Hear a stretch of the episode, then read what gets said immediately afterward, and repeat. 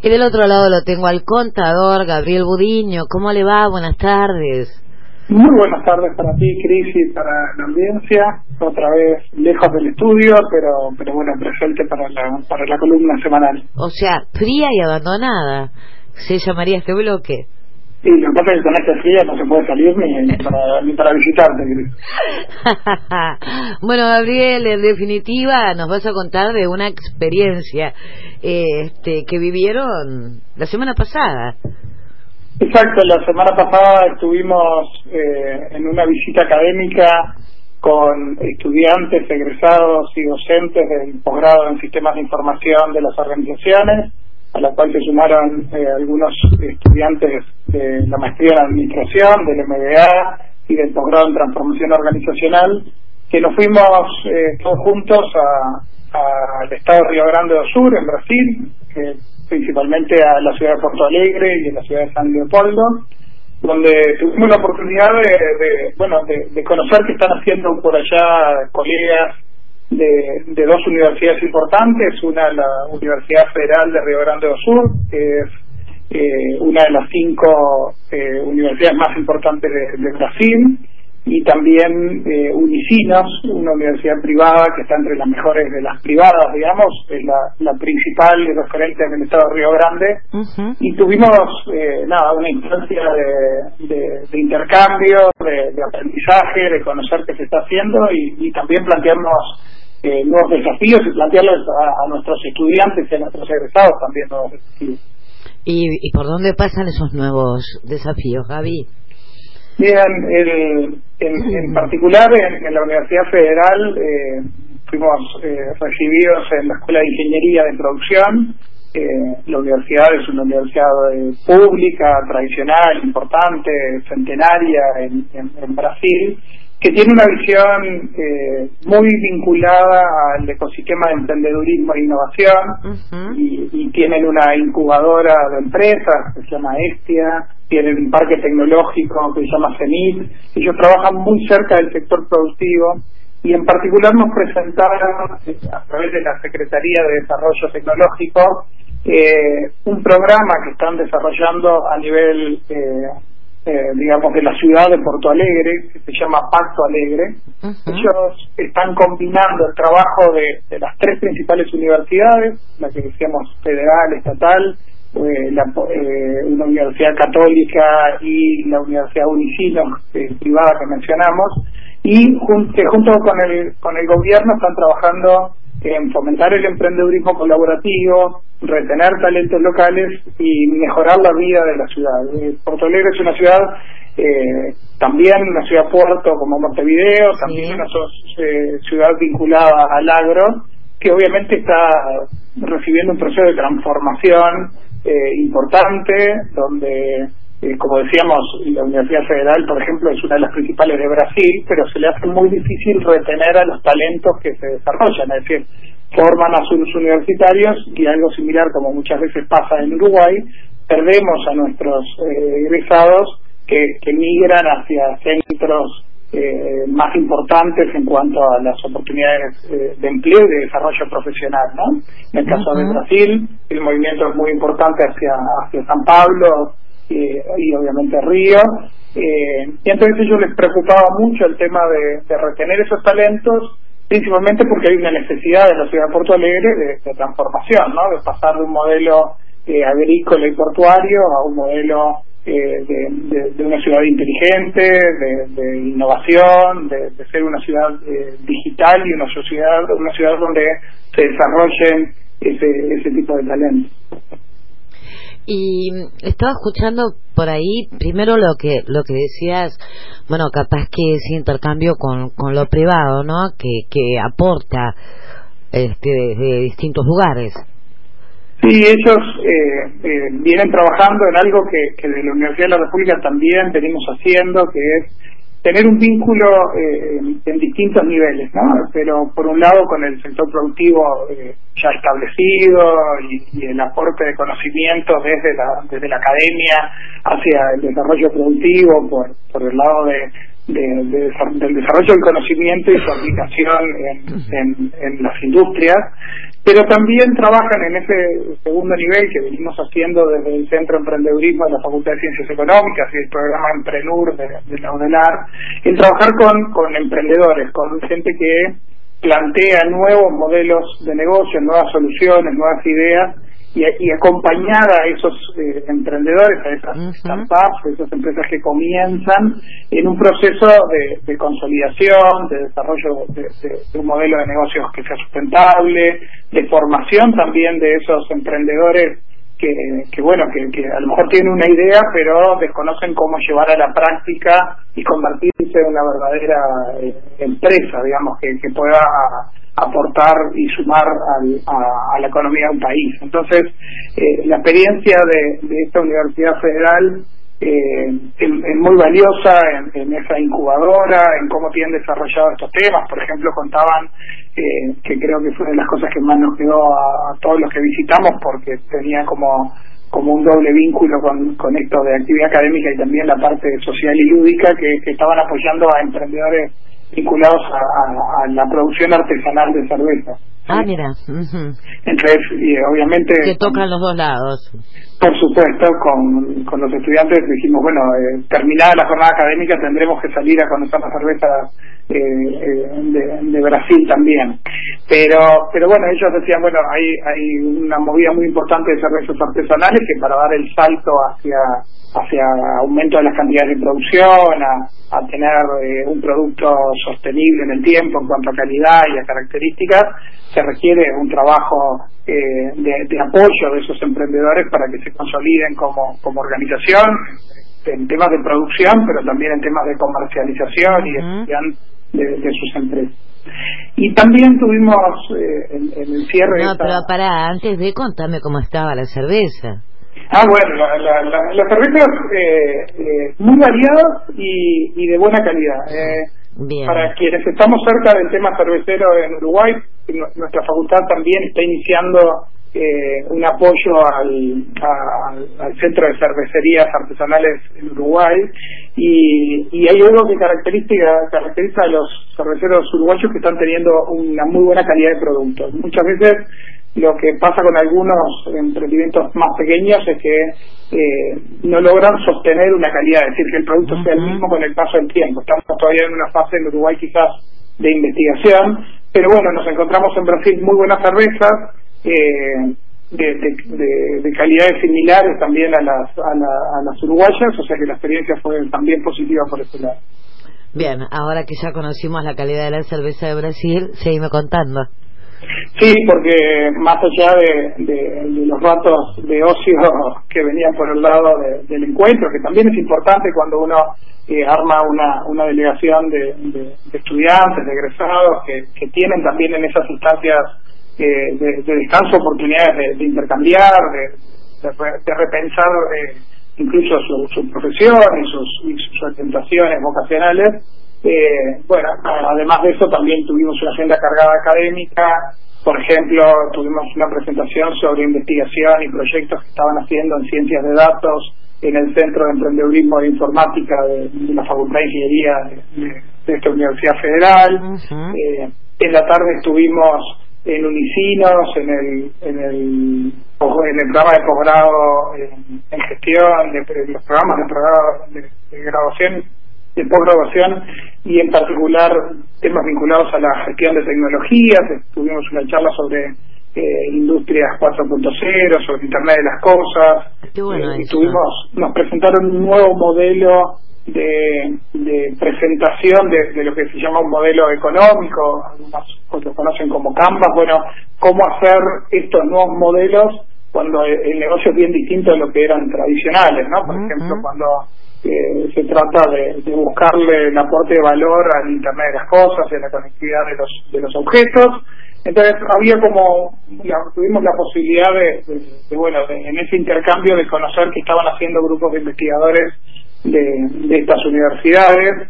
Eh, también eh, compartimos con ellos un taller que, que conduje yo vinculado a la gestión de comunidades virtuales que también le permitió a nuestros estudiantes intercambiar con estudiantes brasileños, conocer otros puntos de vista, otras visiones sobre los temas, o sea que fue muy rico esta parte, esta primera parte que contaba hasta ahora vinculada a la academia, pero también tuvimos una segunda parte que fue visitar en la ciudad de San Leopoldo un centro de innovación que, que, tiene la empresa SAP. SAP es eh, una empresa de, desarrollo de software conocida muchas veces por sus sistemas contables, sus sistemas de gestión de stocks y facturación, pero además es una empresa eh, global, es una empresa de las tres principales eh, empresas a nivel mundial en cuanto a desarrollo de sistemas de, gestión empresarial y ya tiene en la, en, la ciudad de San Leopoldo, que es a 30 kilómetros de Porto Alegre, eh, un laboratorio de innovación donde desarrollan productos nuevos, donde a su vez eh, testean y validan eh, las soluciones con sus clientes, con sus eh, también con los eh, las empresas que forman parte del parque tecnológico donde están instalados, donde tienen mucho intercambio universidad, empresa e innovación para, para buscar nuevas soluciones o responder preguntas que, que tienen que ver con, con mejorar la calidad de vida de, las personas. ¿no? Entonces, en, en, este Lab, eh, los estudiantes tuvieron charlas acerca de los productos de, de, de SAP pero también tuvieron la posibilidad de, realizar talleres, de realizar una, dinámica importante en una actividad que se llamó Future Thinking, es decir, pensando el, futuro, eh, que los estudiantes valoraron como, muy importante o muy movilizadora, porque los obligaba a, por un lado, repensar el pasado de, de nuestra ciudad o de nuestro país, y por otro lado imaginarnos cómo va a ser nuestro país en, un futuro, ¿no? Es decir, uh un horizonte del año 2050 y de, bueno, cómo imaginar algunas cosas eh, plausibles pero pero no obvias eh, y, y, cómo deberíamos hacer una deconstrucción de estas ideas tan locas para eh, tomar acciones en el presente cercano para llegar a ese a esos futuros posibles, ¿no? Y, y bueno, y eso fue también una actividad eh, enriquecedora, ¿no? Es decir, para, para quienes estamos cerca del mundo académico, cada vez que, que nos encontramos con alguien, eh, nos permite validar algunas cosas que venimos haciendo, pero también eh, encontrar nuevos desafíos, ¿no? Y, sí, se trató se trató de eso este viaje, ¿no? De que nuestros estudiantes encontraran eh, otras formas de hacer las cosas, eh, gente que está trabajando en temas similares a los que venían estudiando ellos, eh, encontrar oportunidades de colaboración también, que, a veces pasa de que estamos muy cerca y sin embargo nos conocemos poco, digamos, ¿no? Es decir, que, que obviamente Porto Alegre es mucho más parecida a Montevideo que a Recife, al norte de Bahía, digamos, ¿no? Es decir, Brasil es un territorio muy extenso, pero en el sur ellos son más gaullos que que, que, sean vistas, ¿no? Entonces, tenemos que encontrar esos puntos en común y aprovechar esas, estas instancias de, encuentro para, bueno, para, para repensarnos, como, como decíamos varias veces durante, durante esta eh, académica en, Brasil. Qué bueno, Gaby, me quedó por ahí el tema de que hablaste de de la industria 4.0, eh, saber si Brasil avanzó un poco más que, que Uruguay en este tema, ¿no? A ver, yo creo que la situación es muy parecida, por lo menos en Porto Alegre, eh, en este en esta eh, consorcio que elaboraron que se llama Pacto Alegre, que reúne a las tres principales universidades y, al gobierno, eh, tienen muy claro de que se requiere una transformación de, de la economía de Porto Alegre que se requiere repensar y realmente innovar en términos de, de producto, en términos de servicio, en términos de, modelo de negocio, y están haciendo eh, esfuerzos importantes, quizás similares a, lo que se ha venido haciendo desde, desde el ANI, por ejemplo, en Uruguay, para que para que las empresas tengan la posibilidad de, de ser acompañadas en esos primeros pasos donde el nivel de riesgo es mayor, donde es difícil captar inversiones y, y bueno, y... Donde hay que articular la cadena también, ¿no? Exacto, porque porque una cosa que, que, pasa mucho y se ve cuando estamos en estos parques tecnológicos, en estos espacios de encuentro, es que, que se empiezan a encontrar sinergias, ¿no? Es decir, eh, yo para mi idea necesito de alguien más y ese alguien más a lo mejor está también en este parque desarrollando su propia idea, ¿no? Entonces, eh, hay, hay mucho más que, que la suma de las partes, ¿no? Es decir, hay un, un, crecimiento a partir de, trabajar juntos y principalmente de pensar una visión compartida y ahí el, aporte de la, de, la, academia, de las universidades es importante, en pensar eh, cuál es ese futuro al que queremos llegar, ¿no? Eh, porque si no simplemente hacemos como una extrapolación de, de nuestro pasado, ¿no? Es decir, somos eh, un país, por ejemplo, nosotros eh, vinculados al agro, bueno, entonces tenemos que encontrar soluciones tecnológicas para el agro.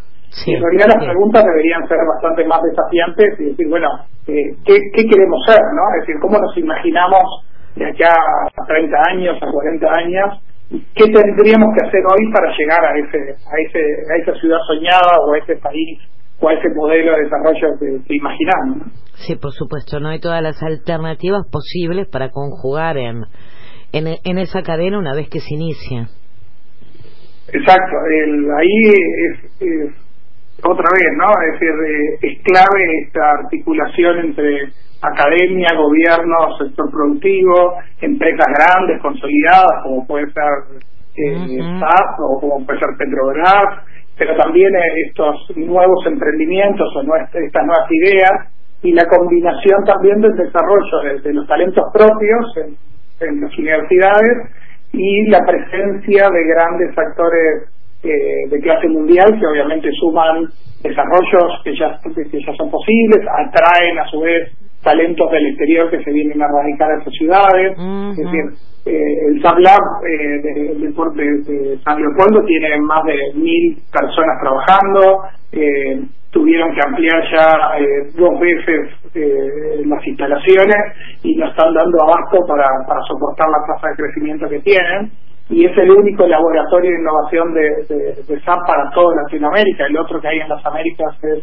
el de Silicon Valley. Entonces, eh, cuando empresas de este tipo se instalan eh, y hacen su, su trabajo de I más D más I en en, una ciudad también son un motor de captación de recursos de la región que se concentra en esa ciudad, de motivación a otras empresas a aprovechar estas herramientas o experimentar eh, juntos, ¿no? Eh, muchas veces nos, nos, planteaba la gente de SAP, nosotros tenemos acá experimentos hechos con empresas que, nunca fueron vendidos, digamos, ¿no? Es decir, que que se trabajó en forma colaborativa en probar una idea y después finalmente no se concretó eso como un proyecto vendible, pero obviamente hay un montón de conocimiento acumulado en ese proceso de validación de, una herramienta o de una idea eh, que se capitaliza y lo capitalizan todas las partes, lo capitalizan tanto la, empresa que provee el software como las empresas que, que participan de un proceso de, de incorporación o de novedad.